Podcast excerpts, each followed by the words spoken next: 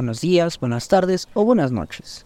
Nosotros, alumnos del grupo 607 de la Escuela Nacional Preparatoria Plantel 7, Ezequiel A. Chávez, presentaremos en este material la narrativa de una fábula titulada La Rosa Arrogante, interpretada por Almendares Zelaya José Iván como el árbol, Pérez Cedeño Diego como el girasol, Fernández Santillán Brandon Amauri como el cactus y Muñiz Fernández Alejandro como la rosa.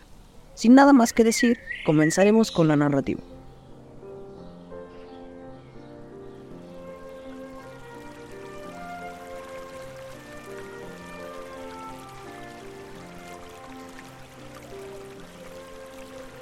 Había una vez, en una tierra muy lejana, un pequeño y denso bosque. Los árboles se susurraban unos a otros. Las flores se polinizaban entre sí y todas las plantas disfrutaban de estar juntas como un bosque. Un hermoso día de primavera, un girasol y una semilla brillante comenzó a florecer. Esta flor en crecimiento era una hermosa rosa, con pétalos carmesí. Hola, mi nombre es Ros. Soy Cactus, encantado de conocerte. Tus pétalos son tan hermosos. Ojalá tuviera pétalos como tú. Gracias, pero no todos pueden ser inteligentes, hermosos y espléndidos, ¿verdad? La respuesta de Rosy sorprendió a todos. Ella era una flor tan arrogante, a pesar de que acababa de florecer. Realmente soy la flor más hermosa aquí. Mira mis pétalos brillantes. Hay muchas plantas hermosas aquí, Rosy. Tú eres solo una de ellas. ¿Qué? ¿Cómo te atreves a compararme con el cactus espinoso? Soy mucho más hermosa que él. Cactus estaba muy molesto por lo que escuchó y no pudo decir nada.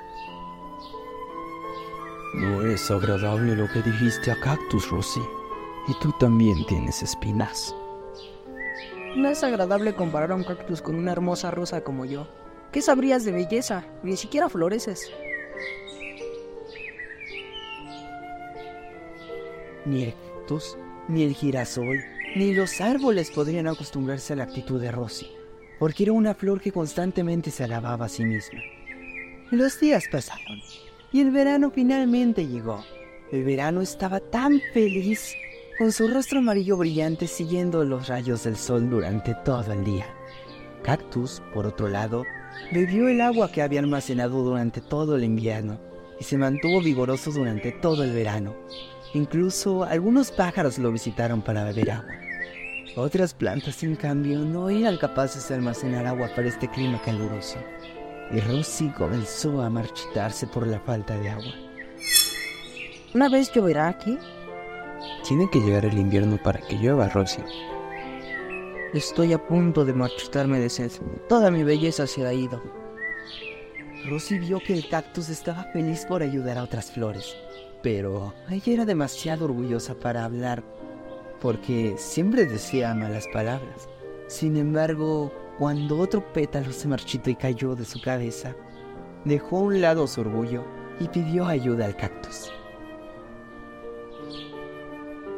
Hola, cactus. Lamento las crueles palabras que te dije a ti y al pino. Ustedes son igual plantas hermosas y muy útiles para este bosque. ¿Podrías ayudarme a mí también? Cactus vio que Rosy ha elegido ser humilde y dejar a un lado su arrogancia, por lo que compartió su agua con ella.